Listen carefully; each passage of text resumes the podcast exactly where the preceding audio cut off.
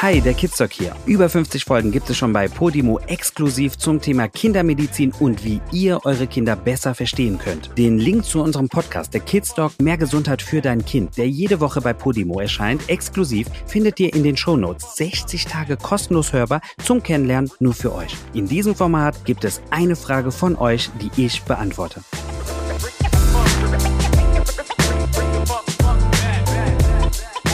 Frage finde ich ganz interessant, als ich die gelesen habe, weil jetzt bin ich mal auf die Antwort gespannt. Ähm, wie ist das? Sollte man die Kids unter der UV-Kleidung auch noch einmal zusätzlich eincremen? Hm, das ist eine geile Frage. Das ist eine richtig gute Frage, weil ich diese Frage so oft bekomme, wirklich so oft, auch in den Fragerunden so oft.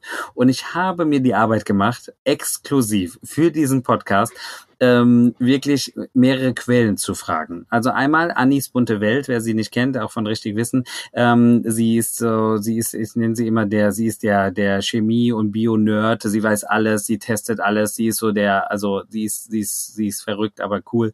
Und ähm, und die habe ich auch gefragt, aber ich habe auch selbst recherchiert und äh, geguckt und in äh, internationaler Literatur. Und wir sind beide zum gleichen Ergebnis gekommen. Ich habe gesagt, hier, ich habe geguckt, das, ist, das ist mein Ergebnis, was hast denn du da rausbekommen? Und dann haben wir verglichen und wir kamen beide zum gleichen Ergebnis. Es gibt keine Daten dazu, ob man es machen sollte oder nicht. Sie meinte, also weil ich habe, äh, weil das Lustige war, ich sage, ich sage zu Anni, Anni, äh, ich mach's nicht.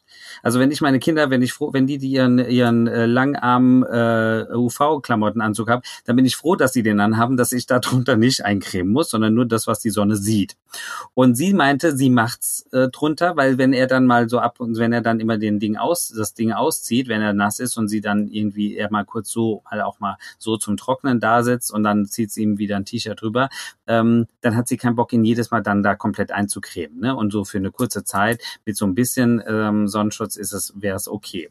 Oh, deswegen, wir haben beide da verschiedene Herangehensweisen, aber letztendlich ist es so, dass man, ähm, es gibt nur ähm, Empfehlungen. Also es das heißt, dass zum Beispiel es passieren könnte, also das ist wirklich sehr, sehr, sehr vage, wenn ich jetzt einen bestimmten Stoff habe, den ich, wenn ich jetzt zum Beispiel mich einschmiere mit bestimmten, mit einer bestimmten Sonnencreme und da gibt es bestimmte chemische Stoffe, die jetzt nicht so häufig sind, aber es gibt Sonnencremes, zum Beispiel in Amerika, die haben bestimmte Stoffe drinne und wenn die mit der mit dieser UV-Klamotten in Kontakt kommen, dann kann es sein, dass die UV-Klamotten sich schneller abnutzen, so ein bisschen ihren, ich sage ich mal ganz banal, ihren Effekt verlieren. Und das wäre dann nicht beim ersten Mal, aber wenn ich das jetzt jedes Mal mache, dann hält halt meine UV-Klamotte halt statt irgendwie ein halbes Jahr, hält die halt nur zwei Monate oder so. Ne? Also das kann passieren, aber bei den Sachen in Deutschland, die hier verkauft werden und die man so benutzt und auch die Sonnencremes, eigentlich nicht. Muss man, ist, ist nicht zu erwarten. Es kommt zu keinem Verdünnungseffekt. Man muss nur wissen, wenn ich das auf, also auftrage und habe dann noch oben drüber den, den,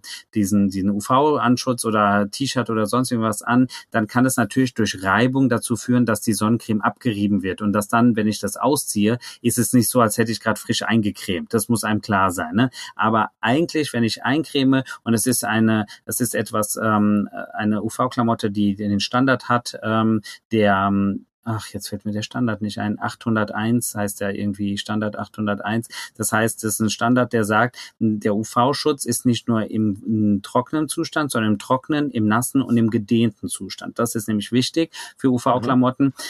Ähm, und wenn dieser Standard ge ge gewährleistet ist, äh, dann muss man eigentlich drunter nicht eincremen. Und das finde ich sehr praktisch.